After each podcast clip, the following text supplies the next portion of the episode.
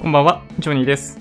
2月2日日曜日、今日は投資信託のパフォーマンスチェックっていうのをメインでやっていきたいと思っています。はい。ちょっとね、先週はあんまりチャートを用意していなかったりというのもあったので、まあ今日はできるだけ、その投資信託の商品そのものについてフォーカスしてお話をしていきたいなと思っています。はい。このチャンネルではいつもマーケットの振り返りや主要ニュースの解説、投資の tips などをお届けしています。もしよろしければチャンネル登録をお願いします。はい。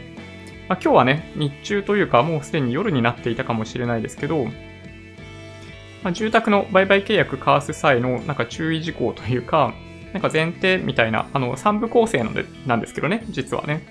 前提となるような認識はこういう風にしといた方がいいよというお話と、で今編集中なのが、こういうチェックリストを用意、用意というか、まあ、後々振り返ったらこういうチェックリストだったのかなみたいなものを説明しようとしているのが、その2個目の動画。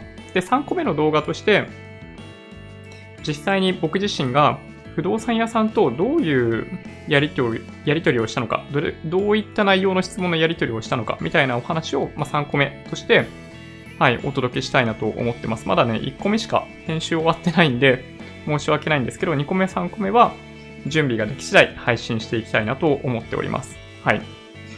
まあ、そっちの動画に関するご質問でも構わないんで、あのわからないことがあれば、どんなことでも構いませんので、チャット欄に書いていただけると嬉しいなと思ってます。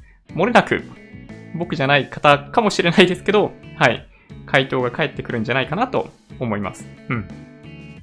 じゃあそんなわけで、そう、今日は、そうですね、投資信託のチェックというものをメインでやっていきたいなと思うので、まずはじめに、そうですね、基準価格についてちょっとね、お話ししていこうかなと思います。はい。よいしょ。そう、これね、SBI 証券でしか僕、ごめんなさい、説明できないですね。他の証券会社だった場合に、どういうふうに投資信託の基準価格取れるのか、正直言ってね、よくわかってないですね。そう、この前、3ヶ月前ぐらいだったかな。楽天証券のページ行った時は、あの、基準価格は見れるんですよ。画面上見れるんだけど、ファイルでダウンロードできるようなのがなかったりしたんで、そう、なので、まあ、やっぱりね、まだそういう意味では SBI 証券の方がちょっとアドバンテージがあるような気がしてます。はい。まあ、この投信っていうところからですね。はい。まあ、ランキング、ランキングを見ながら、なんかデータの取得方法とかを最初にお話ししていこうかなと思っています。はい。1月27日から31日、先週1週間の販売金額ランキングというものが、まあ、ここに表示されてまして、まあ、1位が、早速ですけど、SBI ヴァンガード SP500 インデックスファンドということになってました。純資産がじわりじわりと増えて、148億円ということですかね。はい。もう十分にそうですね。あの、コストとしては十分安いので、なんだろうな、その見えないコストの部分についてもこれぐらいの資産があれば、あのー、あんまり心配する必要がないんじゃないかなというふうに思いますね。はい。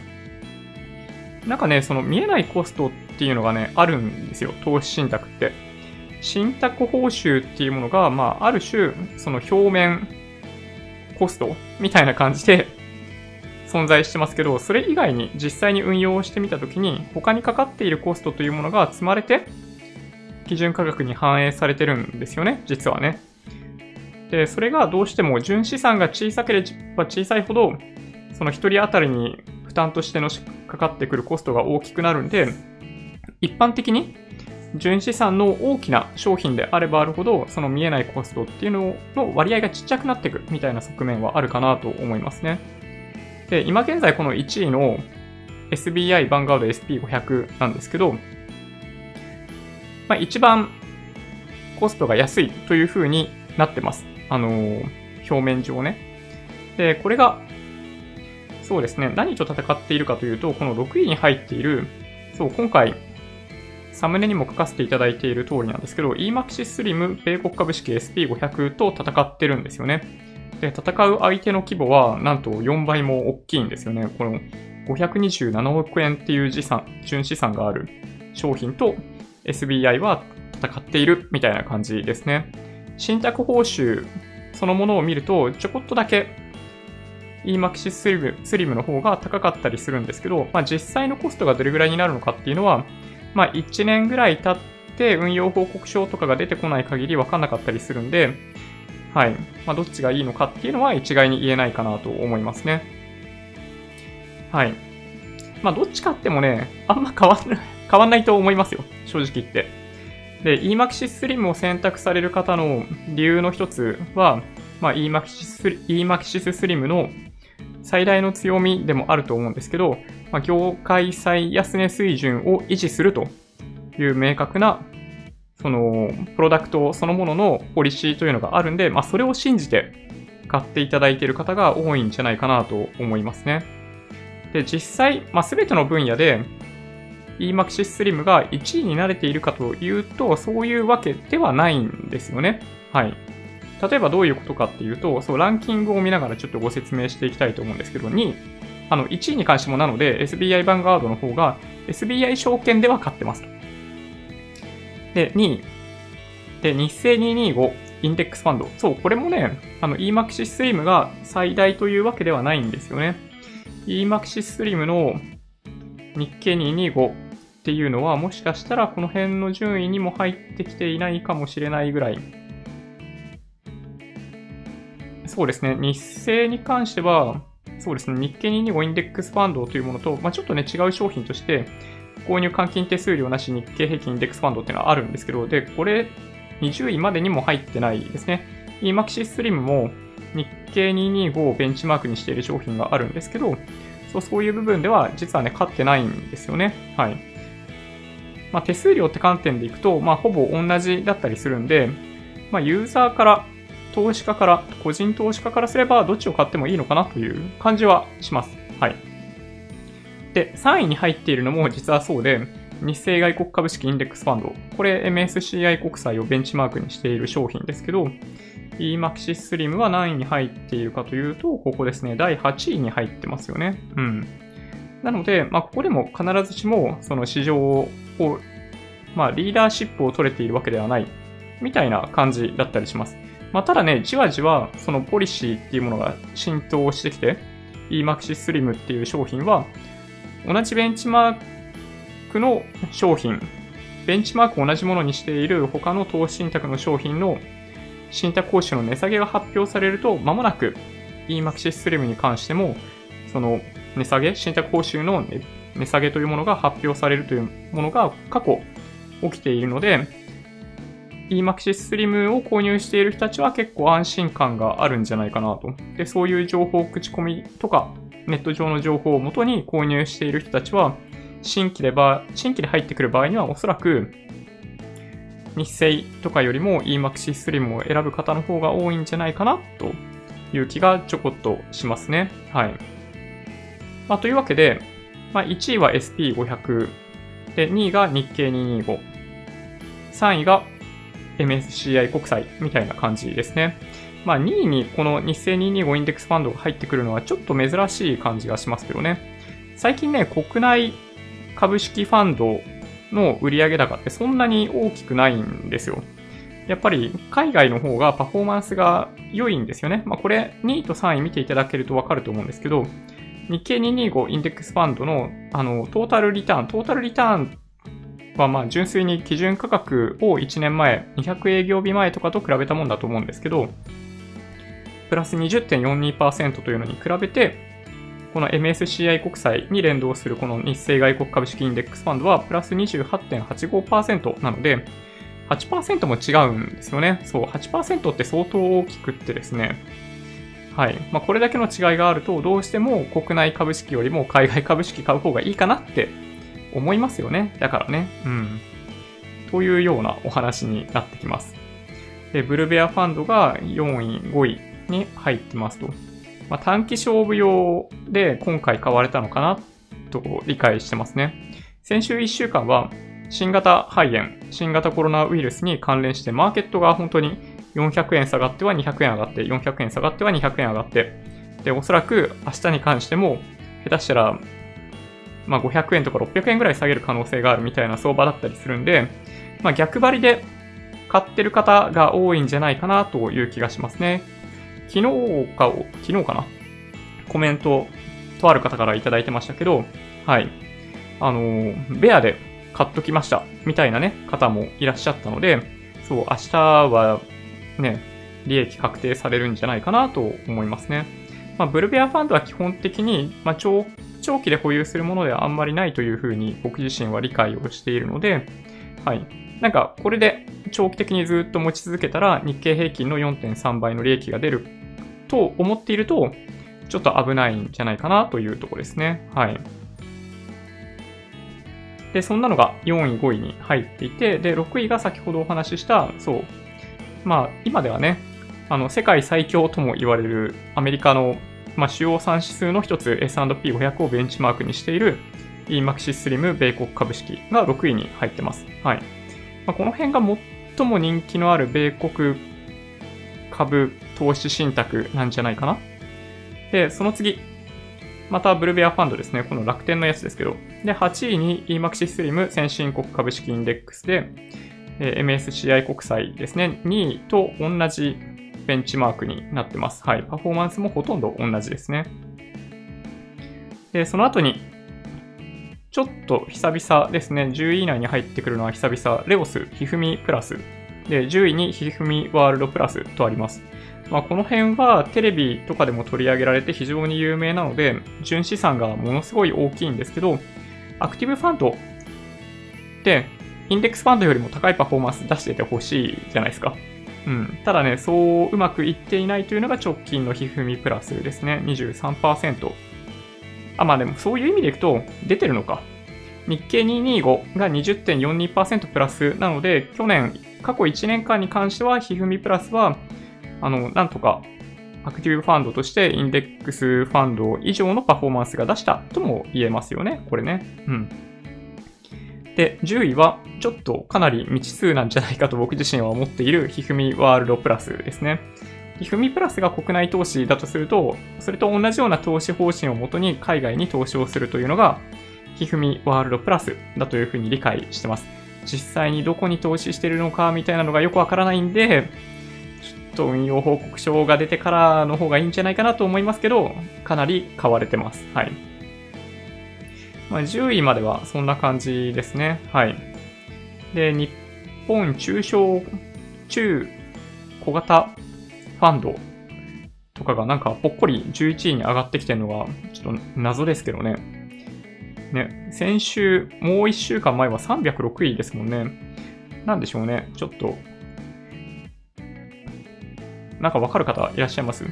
で、日光のグローバル3倍3分法ファンドですね。2019年はこれかなりご質問いただいていたファンドで、本当にトップ3に入るようなことも多かったんですけど、最近そうでもないですね。はい。なんか、あんまり、なんだろうな、例えば、この EMAXI SLIM 先進国株式インデックスとパフォーマンスそんな変わんないですね。ちょっとね、それが気になる。なんかどちらかというと、SP500 ともほとんど同じですよね。うん。まあ、まあ、こういう、まあ、バランス系というか、まあ、ちょっとね、複雑なんですよね。説明難しいんですけど、あの、6カ国ぐらいの国債への投資はレバレッジかけてるんですよね。で、残りの分を株式で運用するみたいな感じになっていて、まあ、ちょっとね、相場が荒れた時にどういう動きになるのかっていうのが、うん、ややね、わかりにくいんですよね。想像しにくい部分もあって、レバレッジにかかっているコストもあったりするんで、まあ僕自身は購入してないですね。はい。で、13位の EMAXI SLIM バランス、また EMAXI SLIM なんですけど、そう、8資産均等型ですね。で、これ、この 8, 8, 8資産が何かっていうと、ちょっと水を、水分補給が足りてないですね。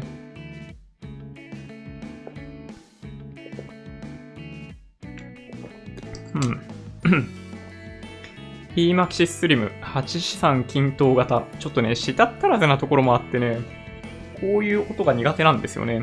あの、作業が苦手。で、これは、あの先進国、国内、新興国株式債券リートっていうものを、まあ、3×3 で見たときに、新興国のリートを除いた8カテゴリーに12.5%ずつ投資をするという商品ですね。はい。まあ、バランス系です。はい。まあ、ちょっとそのバランスの取り方が特殊といえば特殊なんですよね。まあ、日本と新興国に対しての割合っていうのが、まあ、時価総額ベースで投資をするような、例えばオールカントリーと比べると、まあ、ちょっと違うっていうところが特徴かなと思いますね。で新興成長株オープンとか、あの、ナスダック100とか14位、15位とか入ってきてますよね。うん。で、オールカントリー。これですね。また EMAXI Slim なんですけど、全世界株式オールカントリー。これ、なんかの、投資家が選ぶ？違うな。誰かが選ぶ？投資信託で1位を取ってましたね。はい。EMAXI Slim 全世界株式オールカントリーは僕も万能タイプだと思いますね。はい。まあ、これ買っとけばいいんじゃないかと確かにね、思えるほど優秀だと思いますね。過去1年間のリターンは26.82%で、米国投資と比べると劣りますけど、あの国内投資よりも高いというような感じですね。まあ、オールカントリーでも5、60%はアメリカに投資を行ってるんで、まあ、MSCI 国債とそんなに違いがないみたいなところはあるかもしれないですけどね。まあ日本とか新興国一部含んでるんで、はい。まあ一個だけ商品選べって言われたら、これか、ちょっとこのランキングに入ってないですけど、楽天の全世界株式 VT ですね、が選ばれるかなという気がします。で、17位が、えー、楽天の全米株式インデックスで、これ、あの、SP500 といつも戦ってますね。多分、楽天証券のランキングとか見ると、こっちが1位なんじゃないかなと思います。S&P500 に比べると、中小型株まで、まあ、手を伸ばしているというのが特徴だったりして、まあ、似たような動きしますよ。で、過去1年間とかで見てみると、SP500 の方がちょこっとパフォーマンス良かったりしますね。さっき見た通り、SP500 は30%ぐらいプラスじゃないですか。で、この、いわゆる VTI って呼ばれている楽天全米株式インデックスは29.84%なので、まあ1%ないぐらいの差がありますね。で、国内リートだったり、あの、先ほどお話しした日経平均インデックスファンドとか、で、ジャスダックオープンみたいなのが、まあ、20位圏内でいくと入っているというところですね。で、これ、全体的に見ていただくとわかるんですけど、はい。EMAXIS Slim、やたら入ってますね。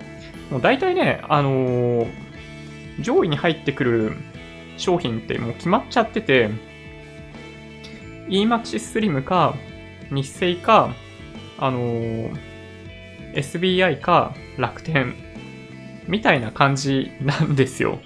まあ、これがいいのか悪いのかっていうのはちょっとあるんですけど、まあ、現実的にはこんな感じですね。で、まあそれに食い込むように、例えばなんかこういうアイフリーみたいなシリーズだったり、タワラっていうシリーズだったりっていうのが、ま、出てくるような感じですね、現実的には。はい。まあ、競争率が、競争力が高いあの商品群っていうものはもうかなり絞り込みがされていて、実は、あの、1000を超える商品が投資信託ってあるんですけど、その中で実際に購入するような、購入しやすい商品っていうのは、まあ、そういう意味でいくと多分ね、まあ、20個とかそんぐらいしかないんじゃないかなと僕は思いますね。はい。そうですね。そんな感じ。で、実際にどういうふうに基準価格を見ているかというとですね、例えばこの1位の商品を見ていくと、まあ、こうやって、まあ、商品の説明がま軽くあるわけですね。この左側とかに。運用方針、ヴァンガード SP500ETF を通じて、通して、えー、アメリカの代表的な株価指数である SP500 に連動する投資成果を目指しますということですね。はい。で、ベンチマーク欄を見て、これが何に連動するのか、するのかっていうのを確認します。で、買い付け手数料ないよねと。まあ、最近ないですよね。はい。手数料かかるような商品は買わない方がいいと思いますよ。で、信託報酬は0.1%未満なので、まあ、世界最安水準ですね、投資信託としては。まあ、というの、というのを確認した上で、過去の基準価格を知りたければ、この過去データっていうリンクからポチッと。これ2020年1月2日から2月2日までっていうのが、これデフォルトで選択されてますけど、まあ、検索ってやるとその期間のデータが、まあ、出てきますと。基準価格。まあ、左から年月日、基準価格、前日比、で、純資産総額っていうのがあるんで、まあ、これをダウンロードしたければ、この CSV ダウンロードっていうリンクをポチッとやってあげれば、まあ、簡単に取れますということですね。で、いつから取れるかというと、これがね、非常にありがたいんですけど、蘇生された、この商品そのものが蘇生されたタイミングから全データ取れるようになってますね。この SP500、SBI の SP500 の商品そのものは結構最近なんで、実は古いところからデータ取ろうと思っても取れるわけじゃないんですけど、そうですね、9月26日を、あの、これが蘇生されたタイミングですね。基準価格1万円でスタートしてるんですけど、まあ、ここから全て取ってくることができるんで、まあ、自分で確認することもできますよというとこですね。はい。で、その上で 僕自身がえ何をやっているかというと、さっきのデータを、まあ、20個ぐらいの商品を集めてきて、まあ、こうやって表にまとめてます。まあ、これちっちゃいんで見えるわけないと思うんですけど、表にまとめて、まあ、主要な20個ぐらいの商品に対して、まあ、チャートを作成して、どういう時期にどういう商品が高かったのかっていうのを、あの、自分の目で見て確認しているということですね。はい。一個一個まあ、一個一個カテゴリーごとに特徴があるんで、その動きっていうものを把握しておくと参考になるんじゃないかなと思いますね。で、そのカテゴリーごとっていうのが何かっていうと、これですね。はい。さっき EMAXIS Slim の8資産均等型っていうのがあったと思うんですけど、まあ、あれに似ているようなカテゴリー分けを行ってます。で、僕の場合、この縦の列に、全世界、先進国、日本、新興国っていう分け方をしていて、横で株式、債券、不動産っていう12個に分けてますね。で、それぞれから、ま1個ないし2個ぐらいの商品を取り上げて、そうですね。あの、グラフ化しているというのが実態ですね。はい。まあ、そんな感じですね。ちょっと一回、ちょっとコメントを見ていってみようかな。はい。はい。皆さん、こんばんは。えー、明日は嵐の予感。まあそうですよね。もうこれ避けようがないですよね。まあ明日はね、いくらでしたっけ？金曜日の日経平均の終値が2万3205円に対して、CME 日経平均先物が2万2695円なんで、そう500円安ですね。はい。500円安を覚悟しておかなければいけないというちょっと辛い夜になるかもしれない。はい。まあ、ただそれでも、債券とかをある程度持っている人からすると、まあ、あんまり心配ないのかなって気がしますね。えっと、例えば、このさっきの表でちょっとご説明すると、この新型ウイルス、新型コロナウイルスでものすごいダメージを食らっているのがどこかというと、この中で、まあわかりますよね。えっと、まあ二つの軸があるんですよ。簡単に言うとね、この軸、この株式の軸っていうのはすごいダメージ食らってますと。で、それに加えて、今回、ここですね、この縦の軸、もうすごいダメージを食らってるんですね。新興国。なんでかっていうと、新興国のインデックスの最も大きな割合を占めるのが中国だからですね。はい。で、株式の行と新興国の列が組み合わさったところがものすごい勢いで下げてますと。で新興国の、なので、あの株式に関しては大きく下げているっていうのが、はい、指数から見ていてもよくわかりますというところですね。はい。まあ、逆に言うと、例えば債券、全世界先進国日本とかの債券とか、例えば不動産、リートですね。に関しては、あの、あんまり大して下げてないっていうのが実態だったりするんで、まあ、どういうポートフォリオを組んでおくかっていうこと次第で、まあ、明日の相場が本当に、ね、憂鬱でしょうがないっていう方もいらっしゃれば、まあ、逆に、まあ別にいいかなぐらいで住んでる人もいるんじゃないかなと思いますね。はい。ちなみに僕自身がどういうポートフォリオになっているかというと、まあ一つはここですね、先進国株式 SP500 と、えっと、MSCI 国債 EMAXI スリム先進国株式が一番大きな割合を持ってます。で、その次に持っているのが全世界債券なんですね。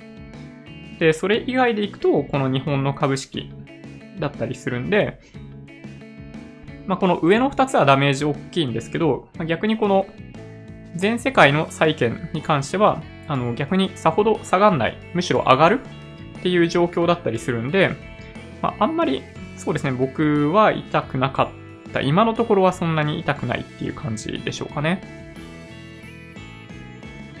はい。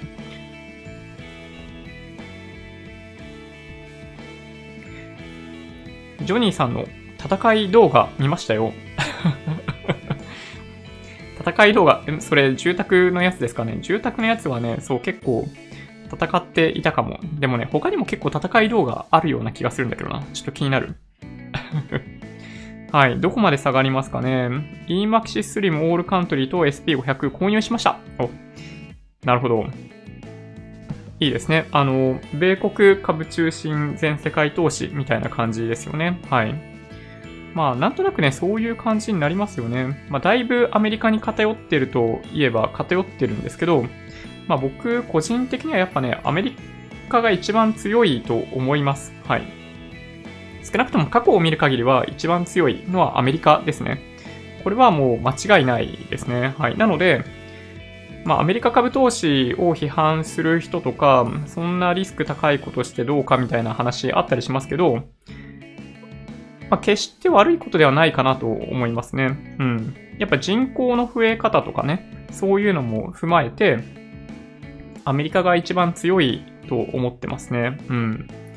まあ、強いことを全て株価が織り込んでいるんだとしたら、本当は他の国々と同じような成長力になるはずなんですけど、なんかね、とある人からあのコメントもいただいてたんですよ。あの、日本に関しては、その低い成長率が全て織り込まれているんだとしたら、他の国と同じような上昇率になりますよっていう質問いただいたんですけど、まあ、現実にはなってないじゃないですか。で現実にはなっていないということは、株価っていうのは表面的なものに関しては織り込みに行くけど、根本的な問題に関しては織り込みに行かないというふうに僕自身は理解してるんですね。なので、例えばその日本で言うと少子化問題だったり、低い潜在成長率みたいなところっていうのが、結局織り込まれずにずっと株価として推移しているので、アンダーパフォーム。他と比べると相対的にパフォーマンスが低いっていうことになっていると。で、アメリカの場合もまさに同じ理由で、アメリカのその人口が増えているみたいな根本的な部分と、その自由を愛しているとか、そのイノベーションが起きやすい法規制みたいなものを、やっぱり根本の部分として持っているがために、その株価のパフォーマンスもおのずと高くなるというのがあったりするんで、まあ、そういった部分を株価っていうのはなかなか織り込みにいけないということなのかなというふうに思って、なんかそういう回答をさせていただきましたね。はい。そうですね。大金用 EMAXIS に投資する場合、一括か積み立てどちらがいいですかね例え、例えば1億円を30年間やる場合、まあ難しいご質問ですけどね、あの、一括である必要はないと思うんですよ。あの、まあ分散多少した方がいいかなとは思いますよ。多少分散した方がいいかなと思うんですけど、あの、あんまり長い期間かけて分散すると、機械損失につながるんで、まあ、個人的には、まあ、自分自身が冷静でいられるぐらいの分散で購入するのがいいと思いますね。はい。本当に、一括で大丈夫っていう方は別に一括でいいと思うんですよ。はい。例えばね。うん。まあ、投資対象によるんですけどね。例えばその、オールカントリーみたいな商品に投資するんであれば、なんかもう、例えば僕ならですけど、最初の1ヶ月とか2ヶ月、3ヶ月かけて、最初の資金っていうのはもう全部買ってしまう。で、その後は毎月の給料の一部から毎月毎月積み立て投資をするみたいなので十分かなという気がしますね。はい。なんかね、ドルコスト平均法っていう言葉がだいぶ、なんだろうな、認識されている関係ですごい分散した方が買い付け単価安くなるんじゃないかというふうに認識されている方多いかもしれないんですけど、実態はそんなことなくってですね、あの、実態がそんなことないというか、その平均買い付け単価を押し下げる効果は、まあ、その市場の動向によって変わってしまうんですよね。えー、少なくとも、リーマンショック後の相場っていう観点でいくと、積立投資、分散投資をすればするほど買い付け単価はむしろ高くなってしまうので、はい、最初に一括で買った方が良かったっていうことになっちゃうんですけど、まあもし明日から3ヶ月間ぐらい調整するんだと思ってるんだったら、それぐらいの期間をかけて購入するのがいいんじゃないでしょうかっていうことですね。はい。まあそこがね、あのポイントだと思います。そこが個人一人一人が判断しないといけない部分になってくるかなと思いますね。まあ僕も今日、明日一括で買っていいと思わないですね。さすがにね。うん。まあ特にこの新型ウイルス、新型コロナウイルスの状況からすると、やっぱり、まあ今から3ヶ月、3月末とか4月にかけてピークを迎える可能性があるかなという気がしなくもないので、まあ、だとすると、まあ、やっぱり2月中っていうのはもうちょっと荒れる可能性がある。で、株価はやっぱり先行性があるんで、最も、その今回のウイルスが、あの、やばい状態になるよりも先にマーケットとしては、あの、反発し始める可能性があると思っているので、まあ、3月、4月が感染者数のピークになる可能性があるんだとしたら、まあ、2月中だったり、まあ、3月の頭ぐらいっていうのが、そこになったりするかなっていう気がしなくもないですけどね。はい。どうでしょうか？ちょっとね、こればっかりはわかんないですね。うん。積立 NISA で全世界除く日本、イデコでオールカントリー毎月買い付けてます。ああ、いい買い方ですね。うん。なんか、安心感ありますよね、そういうのね。うん。はい、こんばんは。いつも勉強させてもらっています。あありがとうございます。あの、僕自身も、この YouTube ライブを通じて勉強させていただいてるんでね。はい。感謝です。国債について質問ですが、普通に国債を買うのと、EMAXI Slim 国内債券インデックスみたいな投資信託買うのは、どちらがいいとかあるんでしょうか？まあ、どちらがいいというのはないんですけど、あの、逆に言うと、国内債券インデックスみたいな商品は国債だけを買ってるわけではないですね。国内の、あの、社債含めて買ってるんじゃないか。僕もね、野村 BPI っていうベンチマークについて詳しくないんですけど、えっと、国債だけではないはずですね。ちょっとどうなったかな。えー、っと、野村 BPI。日本の債券市場全体の動向を反映する投資収益指数ですというふうに野村証券のページには書いてあるんですが、えー、っとですね、野村 BPI は日本の公募債券流通市場全体の動向を的確に表すために開発された投資収益指数である当インデックスは一定の組入れ比率に基づいて構成されたポートフォリオのパフォーマンスをもとに計算される。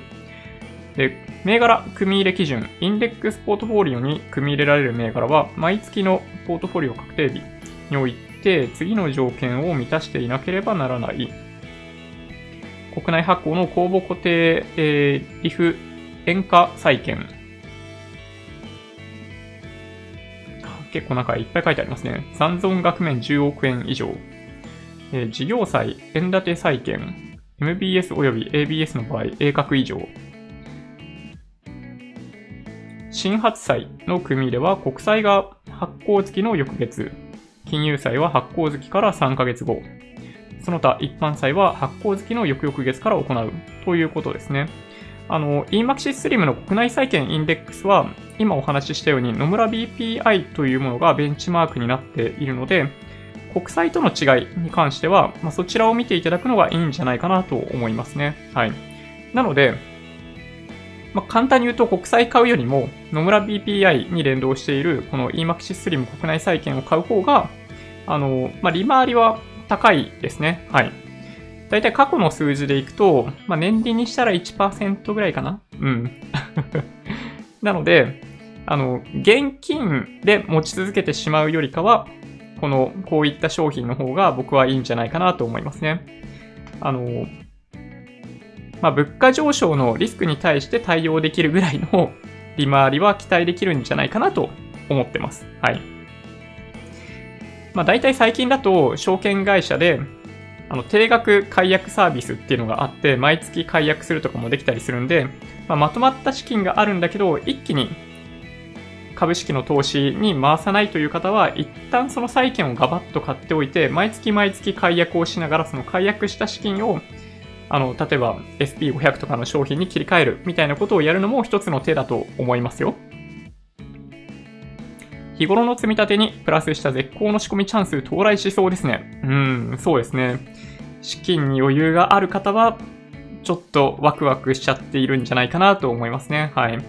あの、もちろんね、あの、新型ウイルスに感染してしまっている方とか、関係されていらっしゃる方々からすると、ちょっと不謹慎かもしれないんですが、多分、資金に余裕がある方々にとっては、あの、いつどこで買おうかなと、はい、考えをなんだろうな、まあ、考えていらっしゃるんじゃないかなと思いますね。はい。一括にした場合、リーマンの時のように資産が半分以下になっても耐えられるなら一括でいいと思います。はい。そうですね。まさにその通りですね。ジョニーさんはどの銘柄を買っているのですか？あ、そうですね。さっきちょこっとお話ししちゃったんですけど、まあ、さっきなんか表をお見せしていたじゃないですか。あん中で言うと、先進国の、あの、株式欄にある EMAXIS SLIM の先進国株式と SP500 で、債券の全世界債券インデックス、で、それに加えて、えっと、まあ、日本はずっと持ち続けているだけなんですけど、あの、日経平均ですね、というものを持ってます。はい。で、去年は J リート結構持ってたんですよ。で、J リート持ってたんですけど、一回すべて売却してしまったので、もしかしたらどっかのタイミングから EMAXIS Slim の先進国リートを定期的に買い付けてもいいかなとちょこっと思ってますね。はい。まあ、少ない割合でですけどね。はい。はい。カメラ、ピントずれてます。ありがとうございます。ちょっとね、あのー、一応顔認識してくれてるんですけど、あんまりね、精度が良くないんですよ。これ、ルミックスの特徴なのかもしれないですけどね。まあ、というか、まあ、ソニーの瞳 AF が凄すぎるのかもしれないですね。はい。本当はね、だからソニー陣営に 行きたいような、みたいなね。はい。まあ、いいか。ひふみワールドは、ね、期間限定で一口1円で買えたので、その時に買ってる人多いですよね。ああ、そうなんですね。へえー。そうか、そういう理由もあって、上位に入ってきたりしてるのかな。毎月積み立てで購入する場合、えー、買い付け日は月の何日に指定したらいいですか？毎週積み立てだったら何曜日がいいですか？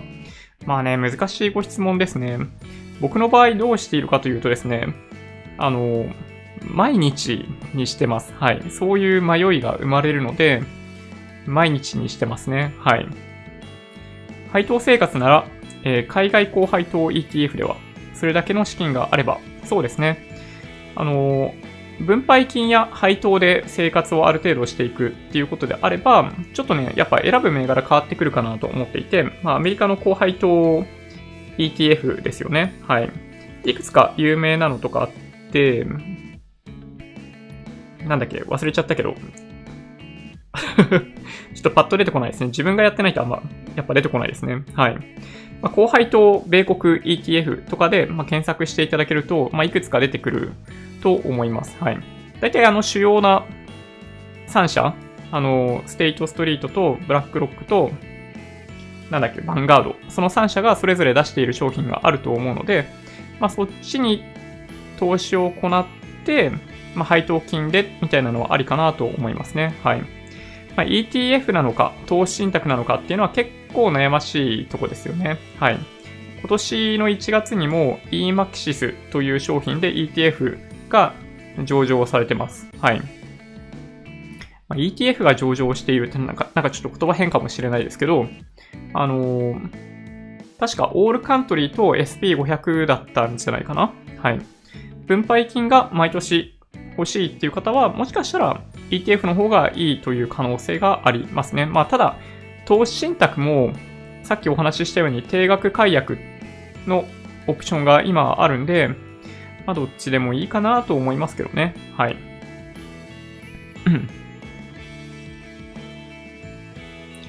こんばんは。多くの YouTuber の方の相場予想、エンタメみたいな感じで面白いですね。ああ、なるほど。皆さんどんな感じで予想されてるんですかねはい。まあ、どっかのチャンネルは本当にね、毎回毎回暴落くるくるくるくるって ずっと言ってらっしゃるところもあったりしますけどね。はい。なんか一番やっぱ僕が楽しみにしているのは、あのー、まあ、ジンさんですね。FX、FX 投資家ジンさん。FX やってないですけどね。うん、最近ね。そう、僕は、あの人の動画が一番好きですね。はい。他の投資系 YouTuber さんの中で行くと、はい。なんでしょうね。あの、ニャン吉っていう猫がいて、めちゃめちゃ可愛いんですよね。はい。なんか動画そのものの、その、そのものの、そのエンタメ性みたいなものも高くって、あの、すごいいいなと思って見てます。はい。まあそう、そのね、あの、ジンさんも今は、なんと、順張りみたいなスタンスだったりするんで、面白いなと思いますね。はい。やっぱりね、あの、時期によってみんな投資スタンス変わるんですね。はい。ドルコスト平均法ならぶっちゃけどこでもいいです。はい。そう、そうかもしれないですね。確かにね。はい。あんま変わんないですね。結果がですね、変わらないということが、えっと、僕が調べたわけじゃないんですけど、あの、ググっていただけると出てきますね。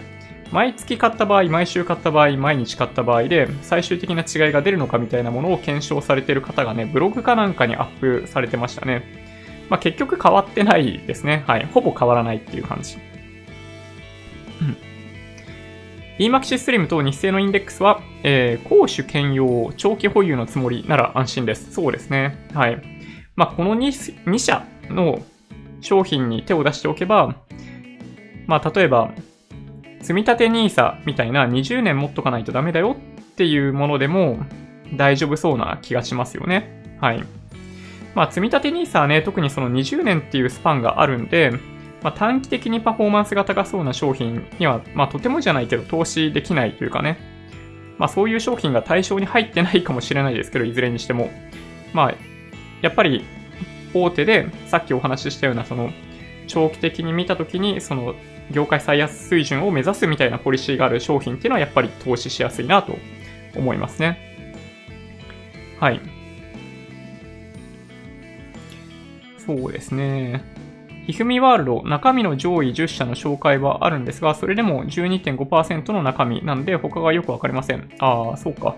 あ、そうなんだ。僕それまだ見てないですね。ちょっとね、後で見てみようかな。上位10社気になりますね。東進ブロガーが選ぶ年間1位オールカントリー。あ、なるほど。東進ブロガーが選ぶ年間1位なんですね。はい。なるほど。まあでもそういう結果になるのかな？だからね、そうしたらね。S&P とは、えー、違い、入れ替えがないんで楽天 VTI 積み立てています。シグナルの、シーゲルの、シーゲルの、えー、株式投資の未来で気づかされました。なるほど。まあ、SP500 か VTI かっていうのは、そういう意味でいくと本当にね、もうあとはね、好みかなというところですね。本当にね、年によってどっちが高いっていうのがちょこっとだけ違うっていうのがあったりするんで、はい。好みです。はい。あありがとうございます。投信ブロガーが選ぶランキング。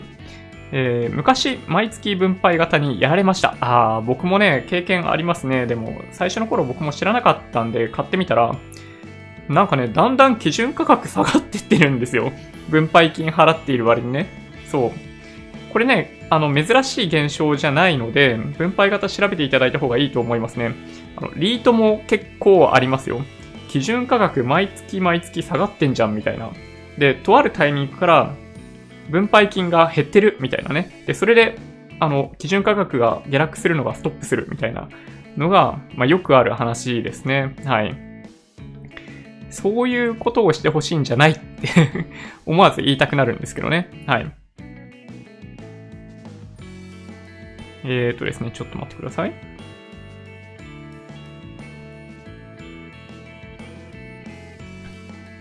ジョニーさんは証券会社の敵ですな。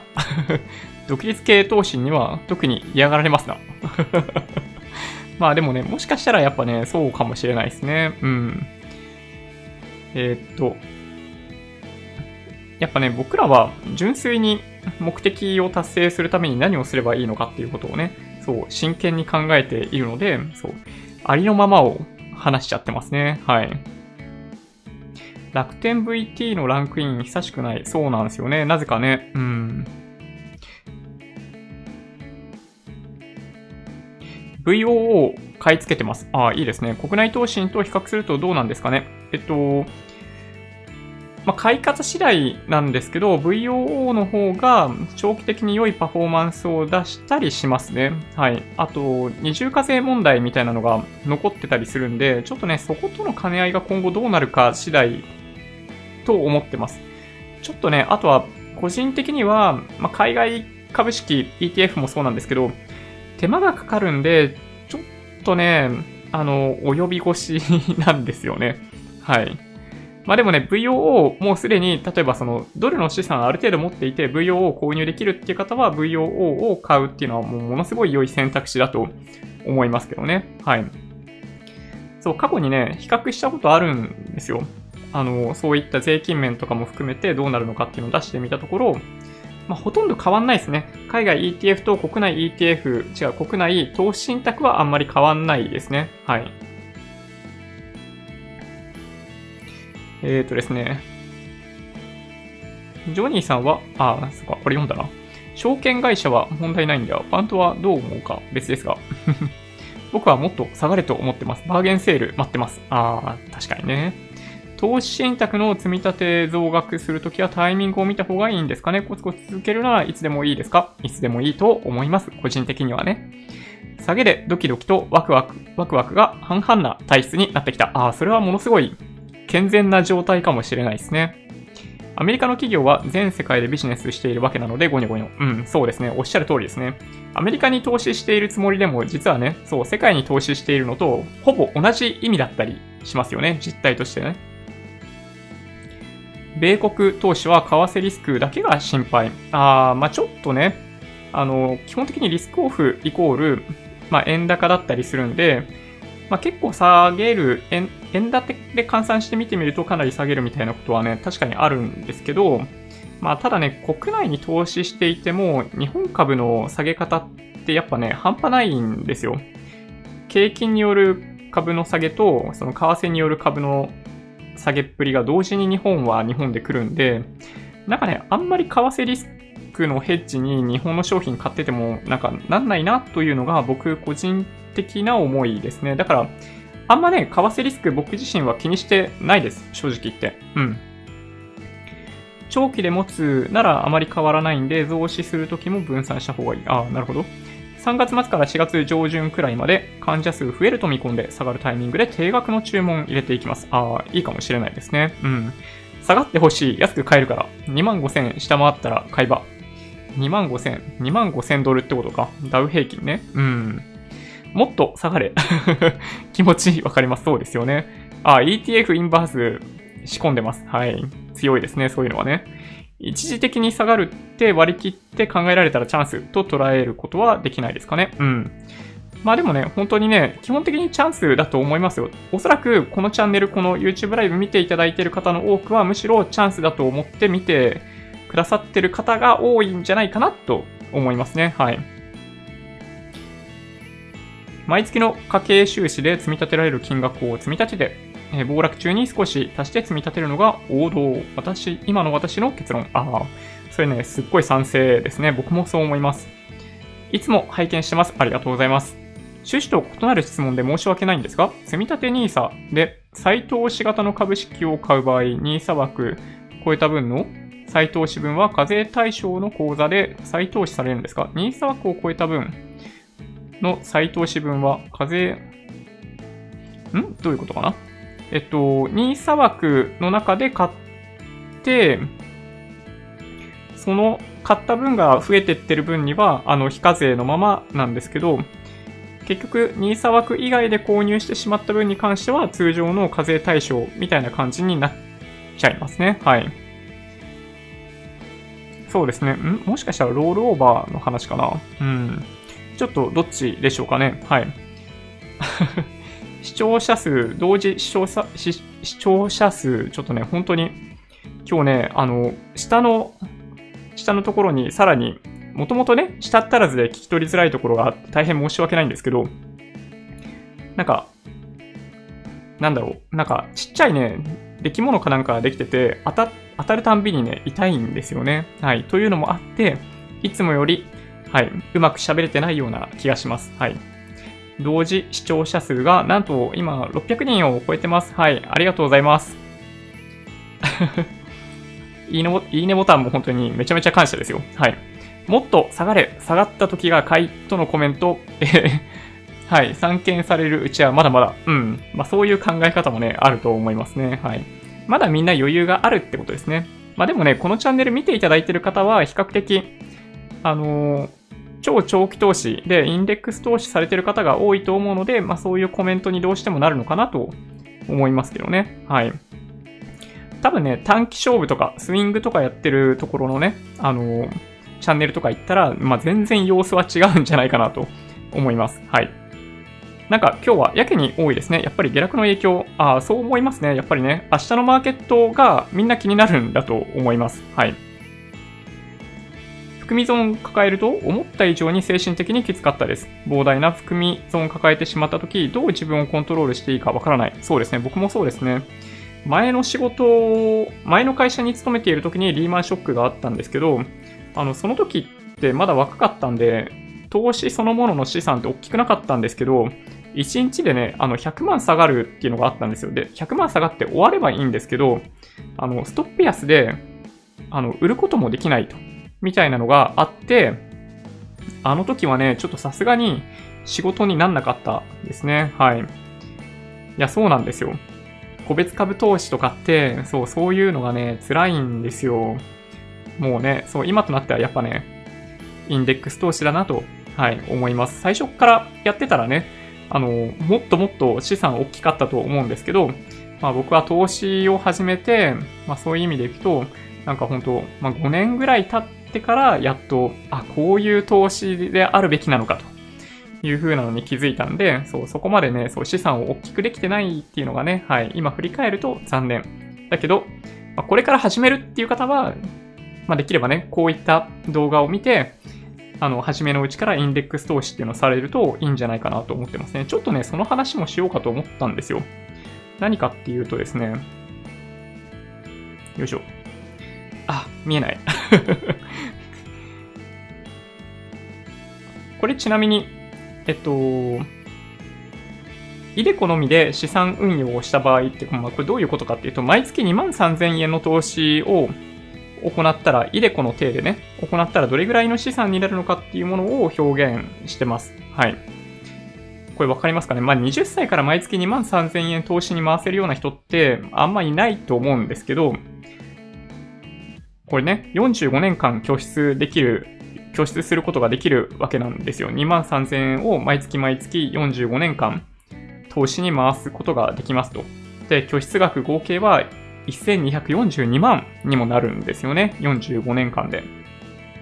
逆に言うと、この1242万円分、45年間で所得控除を受けるというのもね、これはこれですごいことですけど、はい、拠出額1200万円に対して、65歳の時点でその資産っていうのは4600万になりますね。利回りが5%だった場合。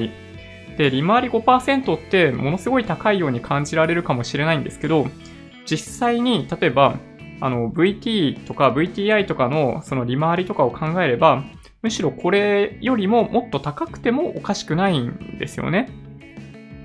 で、まあ、超長期的に見たときに、まあ、これぐらいが妥当かなというのがあるんで、まあ、少なくとも3%だけど、まあ、計算上はやっぱ5%で計算したいというのがあるんで、利回り5%で計算すると、65歳、45年間投資した後には、そう、4600万ですよ。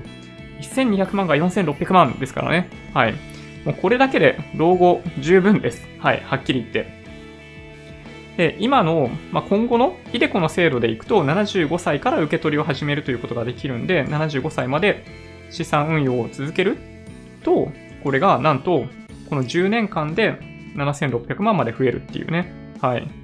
いや、びっくりしますよね。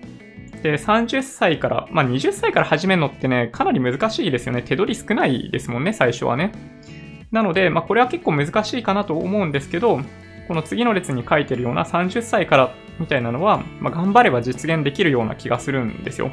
で、35年間、毎月毎月2万3000円をイデコで投資をすると、まあ、約1000万弱ぐらい35年間で拠出をすると。はい。で、もし所得税、住民税が合わせて20%ぐらい払ってるんだとしたら、まあ、これの20%はそもそもあの所得控除で年末調整で返ってきますと。で、それに加えて、1000万円弱投資をしたのに対して、65歳の時点で2600万というね、資金になっているというのが、もうすごい大きいなと思いますね。はい。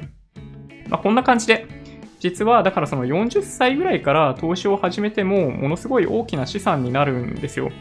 で、何歳からでも始められるだけ始めた方がいいかなと正直思ってますね。所得税、住民税とかを払っている方であれば、まあ、イデコをやっぱ活用するべきかなと思っていて、まあ、仮にそれが本当に60歳になる直前ぐらいだったとしても、まあ、加入するとそれなりにメリットあるんじゃないかなと思ってますね。はい。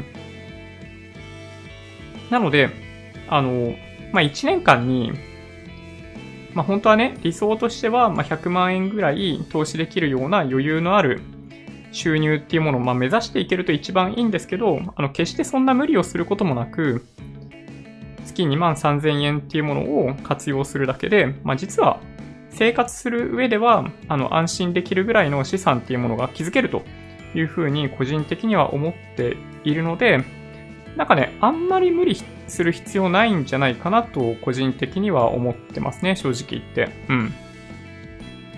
なんかね、お金って、なんだろう、まあ、使っておかないと、使わないと何の意味もないじゃないですか。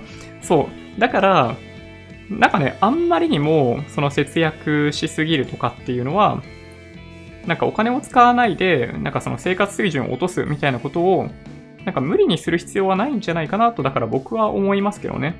イデコとか NISA をやってるだけで、なので僕はね、十分だと思ってます。はい。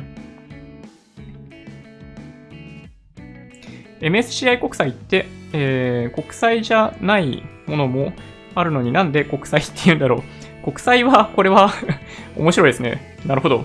そういう考え方も確かにあるかも。インターナショナルの国債ですもんね、これね。うん。なんでそういう名前にしたんでしょうね、MSCI はね。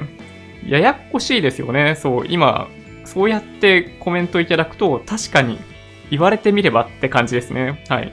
国債なんて一切買ってないのに、なんで MSCI 国債っていうベンチマークなんだっていうね。はい。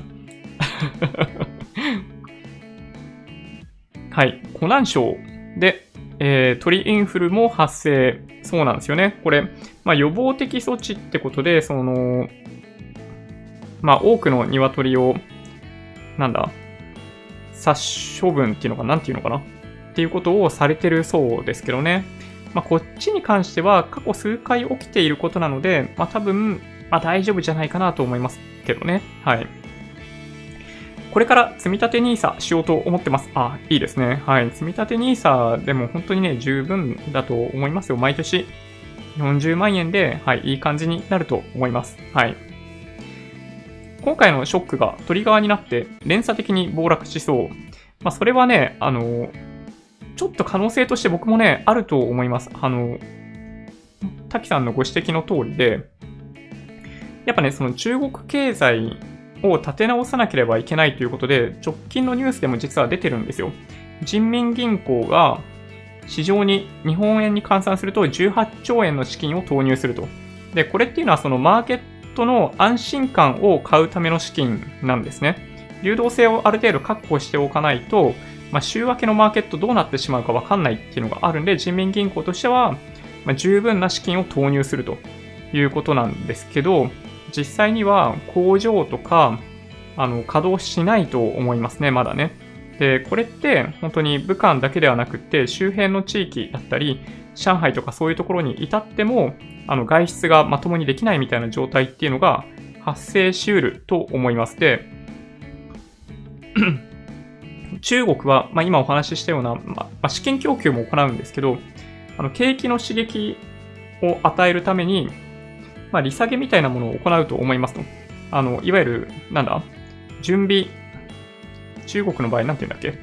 えっと、一定金額をあの中央銀行に置いておかないといけない率っていうのがあるんですけど、それを多分引き下げるみたいなことをやって、あの、景気刺激策っていうのを打ってくると思うんですよね。で、まあ、それで十分に復活できるかどうかっていうところではなく、僕が懸念しているのは、それによって発生するバブルというのがあるんじゃないかなという気がするんですよね。例えば中国国内であれば、住宅バブルっていうのが発生する可能性が最も高いと思ってますね。過去も、その景気刺激を行いたいんだけど、住宅バブルを発生させたくないというそのジレンマみたいなもののバランスを取るのに中国の当局自身も苦慮しているような側面があるんですよ。で、今回みたいなケースだったりすると、なりふり構わず資金供給しないといけなかったりとかするんで、その資金がどこに向かうのかっていうのが実は結構注目ポイントになるんじゃないかなと思いますね。で、特定の何かがものすごい金額が上がって市場を歪めるみたいなことがあったりとかすると、その後、まあ、中国は逆に引き締め策を行って、なんかその市場自体がガチャガチャになって、だんだん破綻していくみたいなことっていうシナリオも、一応考えうるといえば考えうるかなという感じですね。はい。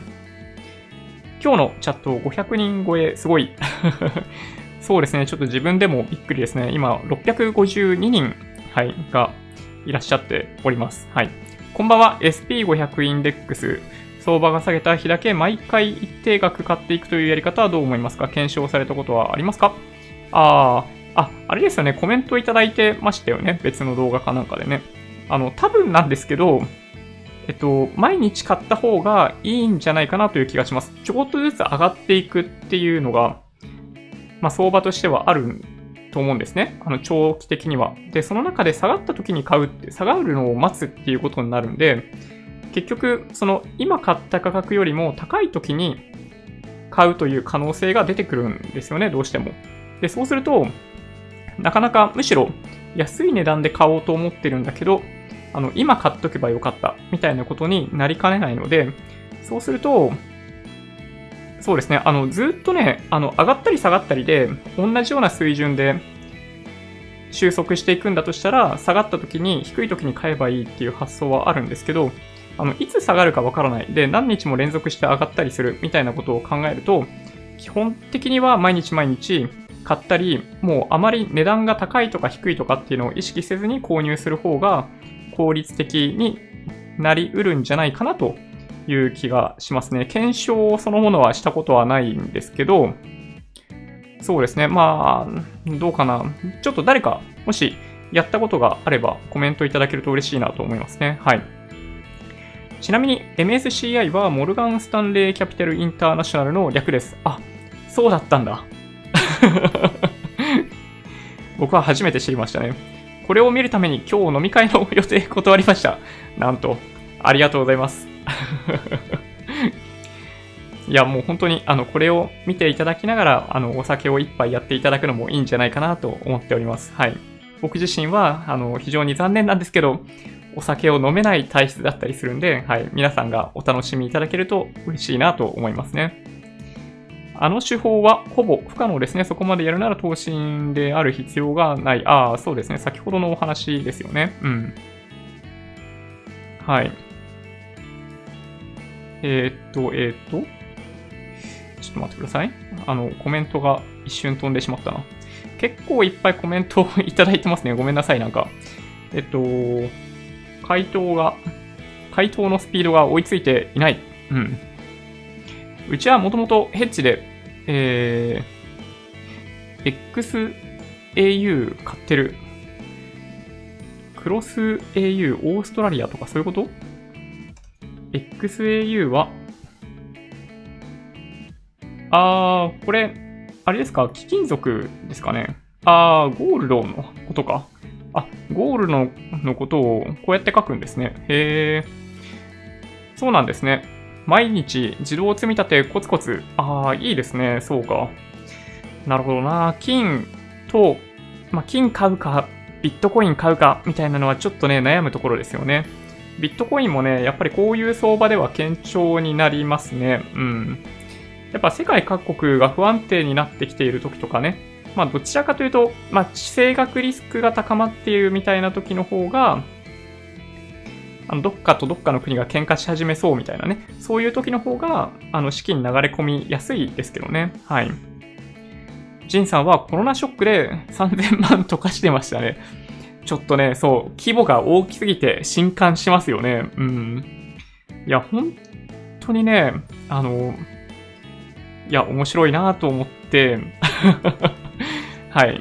最近だと、えー、ダン高橋さんの投資 YouTube チャンネルに注目しています。あ、僕はこの方知らないな。ちょっと後で調べてみようかな。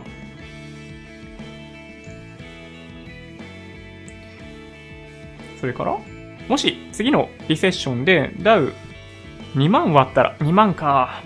999か、えー、フリーナスダック100で勝負する。うん、なるほど。2万割りますかね？どうでしょうね？うん。まあわかんないですね。まだわかんないですね。はい。20%ぐらい下落するみたいな相場が来ると、まあだ、だいたい2万ドルぐらいですよね。あの、ダウ平均でいくとね。VTI は SP500 より攻撃的な印象。まあそうですね。中小型株が含まれているので、まあややそういった印象僕もありますね。うん。積立 NISA 始めたものの55歳過ぎたんで生きていられるか心配です 全然大丈夫じゃないですかね。そこまで積み立て続けて結果見たいから健康に気をつけよう。そうですね。はい。あの、なんだろうな。余命寿命とかを考えると、あの、平均寿命よりも今生きている人たちは、まあ、ほぼほぼ、ほぼほぼって言ったら変ですけど、まあ、おそらくそれよりも長生きするんですよね。はい。そうなんですよ。だから、まあ結局だからね、何歳まで生きるかって考えとかないといけないですよね。うん。で、多分ね、これ見ていただいてる方とかだと、下手すると、100歳まで生きる時代になってるかもしれないですよね。はい。僕今40ですけど、あの、やっぱね、昔の40歳とちょっと違うなと思いますよ。自分の父親が40だった頃と比べると、うん、だいぶ違うと思う。うん、やっぱね、食べ物もそうだし、何が体に良くって何が体に悪いかみたいなものも昔よりはるかによくわかってるんで、ね、絶対健康だと思いますね。はい。100歳まで生きるというリスクに備えておかなければいけない世の中なんじゃないかなという気がしますね。銀行の勧める投資信託買って損失、手数料高すぎ。ちょっとね、どういう商品を勧められたのか気になりますね。はい。先進国債券インデックスは、えー、貯金感覚で突っ込んでも大丈夫ですか？ああ、まあ、もしかしたら、そうですね。あの、案外株と反対の動きになるわけではないんですよ。あの、EMAXIS SLIM の先進国株式のお話だと思うんですけど、まあ、意外と株のそんなに動かないバージョンみたいな動きがね、過去の基準価格を見る限りでは多いので、まあ、そのように認識をしておいていただければいいかなという気はしますけど、まあ、より、やっぱりね、貯金感覚だとしたら、あの、国内債券の方が貯金感覚でいけるような気がしますね。うん。勝負するなら投信でやる意味なくないですか？まあ確かにね。長期投資で負けない投資をしないと個人投資家は難しい。まあそうなんですよね。あの、個人投資家がプロに負けない唯一の理由は超長期投資ができるということですね。はい。まあ、あの、ファンドマネージャーにね、負ける気しないですよね。だからね、そういう意味では。はい。おっと、本当にね、どんどん人数増えてますね。680人になってる。余剰資金で遊んでるんで、VOO の配当金で SPYD 購入するスタイル。あー、なるほど。なるほど。資金を VOO で増やしておいて SPYD 購入するみたいな。なるほどね。そういうのもありですね。山崎さんがあんまり買ってないのは 草。なんか意外と投資そんなにされてないみたいな話、ね、この前誰かもされてましたね。うん。ちょっとね、意外ですよね。はい。いや、本当に、ちょっとね、あの、同時視聴者数多くてびっくりしてます。もうすぐ700人になっちゃうな。最近投資始めてジョニーさんの動画を参考にさせていただいてます。あありがとうございます。あの、参考になったら幸いですという感じですね。はい。結構投資以外の話もさせていただいてるので、はい、恐縮ですけど。山崎さんには人に買ってもらうのがお仕事ですからね。ああ、まあでもそうですね。あの、一応楽天証券所属みたいな感じになっててるのかな？ちょっとわかんないですけどね。うん。人の不幸で、えー、飯がうまいみたいな人間として最低な体質になってしまった。まあでもね、それはね、しょうがないんですよ。あの、個人はマクロ経済とかを意識して行動をとる必要性っていうのは基本的にないというふうに思っているので、あの、やっぱりね、今みたいな状況で、あの、買いのチャンスが来たって思うのは、まあ、自然なことだと思いますね。なので、はい、あの、まあ、口にしなければいいだけみたいな感じかなと思いますね。僕もだから、まあ、そう思っても言わないみたいなのはよくありますよ。うん。NISA の切り替えって年度中にできますか？ああ、できたと思いますね。あの、例えば、一般 NISA から積立 NISA に変える場合は、その、すでに購入してしまっている金額がその40万円超えていなければできるって書いてあったような気がしますね。はい。ちなみに、ちなみに僕は変えようと思った時にはすでに、その1年間の投資資金、NISA による投資資金が40万円を超えていたんで、あの、2019年は一般 NISA のままで、2020年からめでたく積み立 NISA に切り替わりました。はい。そうですね。余裕ないです。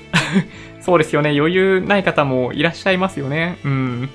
まあでも、そうですね。あの、投げ売りみたいなことにならないようなポートフォリオだったり、まあそういう状態であれば、はい、きっといつかね、はい。まあただ20%ぐらい下がる可能性も なきにしもあらずなんで、あの、そういうのだけは心得ておいていただけるといいんじゃないかなと思います。はい。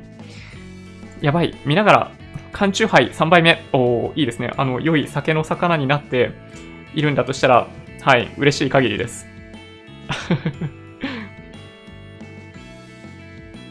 あ、そっか。無理なんだ。NISA 切り替えって年度中。そうなんだね。うん。なるほど。明日、中国は1日で1.2兆円投入する宣言したから荒れないと見た。あ、先ほどの僕のお話しした NHK ニュースウェブかなんかに出た記事と同じですね、おそらくね。1.2兆元か。はい。まあ、どういう動きになるかはね、でもわかんないですね。はい。火消しをしようと思って、そこにブワーッと水をかけても、すでに火が消えないみたいなことも確率としてはやっぱね、あるんで、気をつけないといけないですね。えっ、と、キャバ、キャバや携帯キャリアに資金を落とすなら、キャバってキャバクラのことですかね。その分、暴騰しようが、暴落しようが、インデックス投資、そうですね。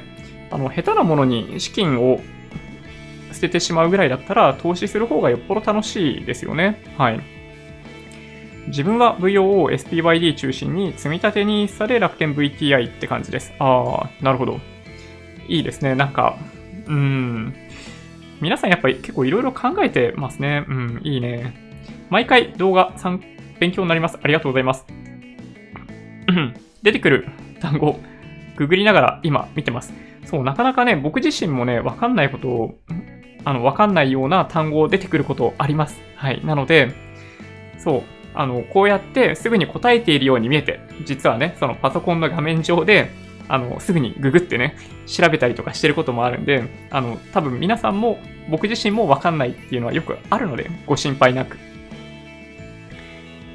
一番安全なのは、インデックスの分散おしめ買いですね。うん、まあ、おしめ買いっていうのがね、意外と難しいんですけどね。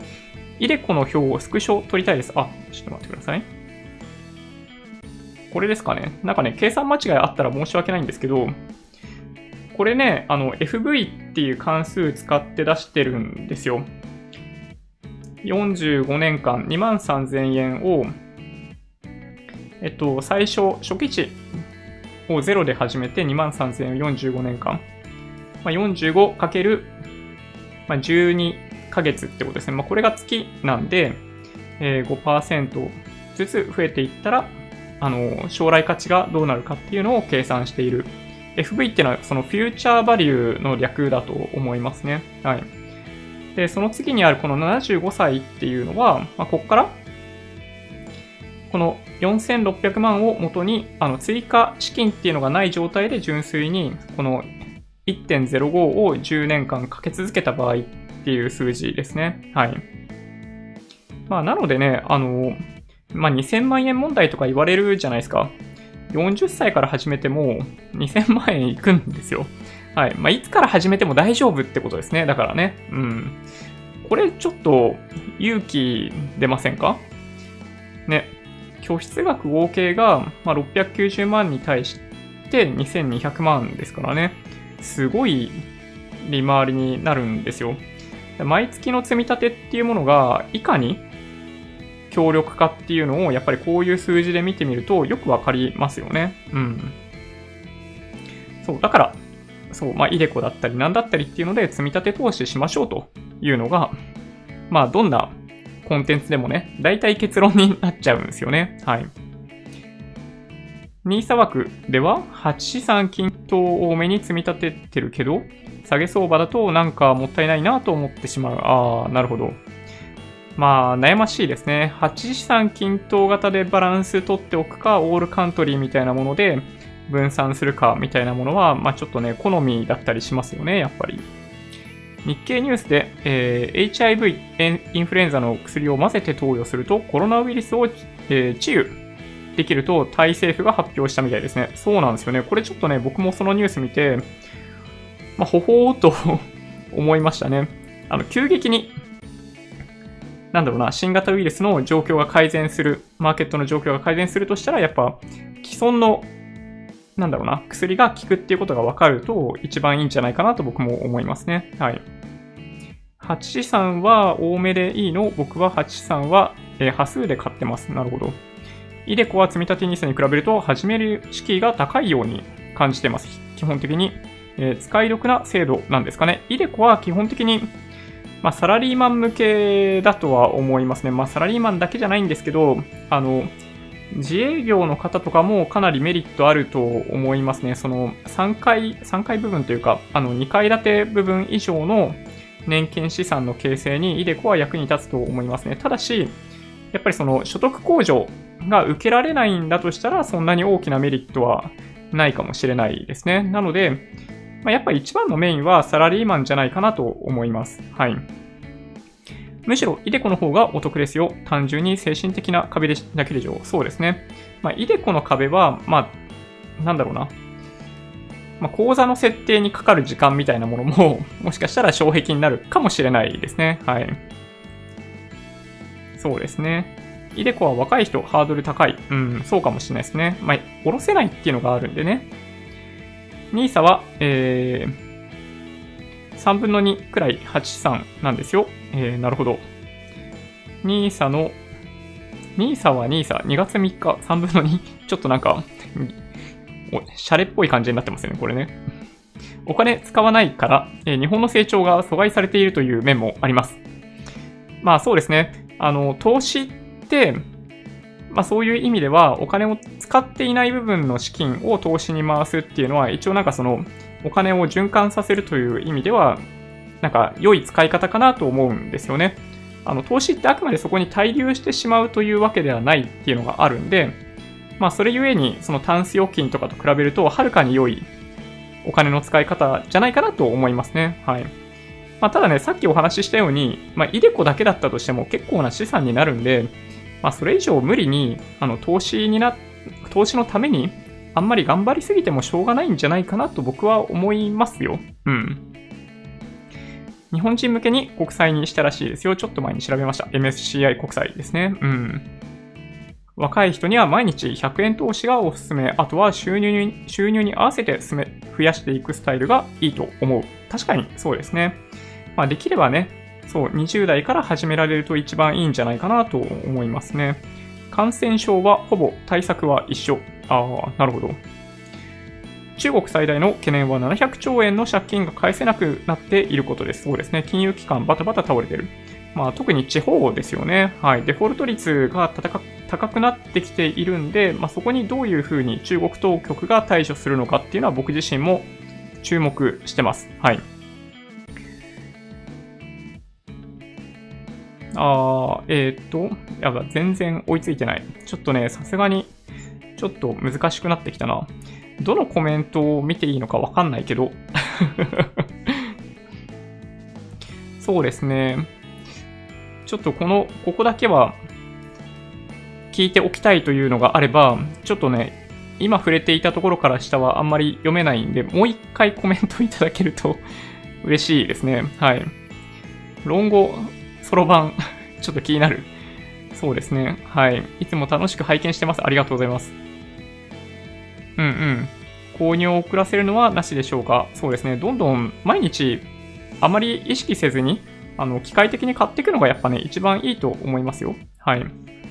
イデコ、60前に死んでも遺族受け取れるみたい。そうですね。はい。そういう制度に実はなってるんですよ。そう、いい時間になってきちゃったんですよね。ちょっと皆さん、もしよろしければ高評価ボタンを押していただけると嬉しいですね。はい。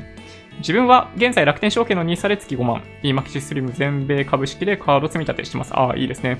ポイント投資とかもね、考えると楽天証券のやっぱ強みっていうのがかなり出てきますよね。うんうん。いや、でもね、あの、いや、それで僕はいいんじゃないかなと思いますけどね。うん。はい。なんかちょっとどちらかというと、はい。あの、ユーザー名は気になりますけど。